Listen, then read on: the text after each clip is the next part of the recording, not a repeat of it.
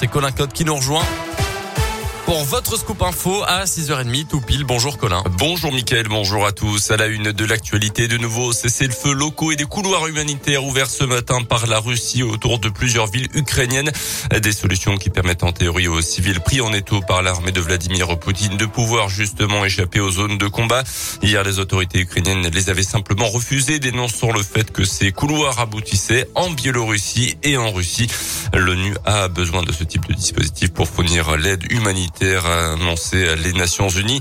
Notez qu'en Saône-et-Loire, la préfecture a mis sur pied deux plateformes internet pour recenser les offres d'hébergement d'associations, d'entreprises ou bien de particuliers en faveur des réfugiés ukrainiens. Euh, ces sites permettent également de répertorier les autres initiatives d'accueil comme l'éducation des enfants, l'organisation de loisirs ou bien l'insertion professionnelle de ces réfugiés. Il serait près de 2 millions à avoir fui l'Ukraine depuis bientôt deux semaines selon les Nations Unies, principalement en Pologne en Hongrie, euh, soit l'exode le plus massif en si peu de temps depuis la Seconde Guerre mondiale en Europe. Dans le reste de l'actualité aujourd'hui, une grève dans le périscolaire ce mardi à Bourg-en-Bresse en raison d'un mouvement de colère émanant de plusieurs syndicats. Les services d'accueil et de restauration seront perturbés toute la journée à la maternelle de Brou, à l'école Chalgerin, à Charles-Perrault et au Pelou, notamment partout ailleurs dans les groupes scolaires de la commune. Les services seront normalement assurés. 35 millions d'euros pour créer de nouveaux vaccins 100% made in France. Le laboratoire français Sanofi promet d'accélérer en investissant davantage dans la recherche, le développement mais aussi dans la production de vaccins. L'accent sera mis sur l'ARN messager, une technologie bien précise qui a fait ses preuves pendant l'épidémie de Covid, mais sur laquelle la France est en retard en ce moment, faute d'avoir pu produire un vaccin anti-Covid à temps. Sanofi espère être plus réactif à l'avenir.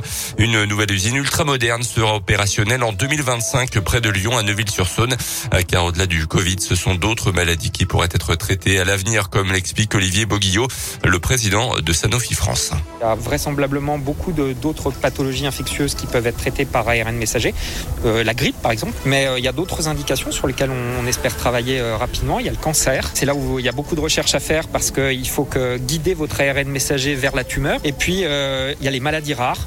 En fait, l'ARN messager, c'est au fond une production de protéines et toutes les maladies où vous avez un déficit sur une protéine, l'ARN messager peut être une réponse.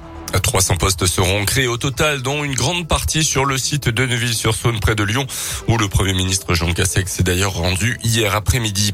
À retenir également l'indinoise de Fred, finalement pas candidat à la présidentielle. Le Conseil constitutionnel a rendu public hier midi la liste des 12 candidats autorisés donc à se présenter.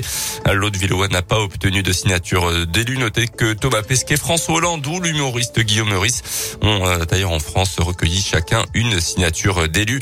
Emmanuel Macron lui a fait son tout premier déplacement hier soir en région parisienne en tant que candidat euh, face au prix de l'énergie, notamment promis une réédition de la prime inflation et le renforcement des indemnités kilométriques.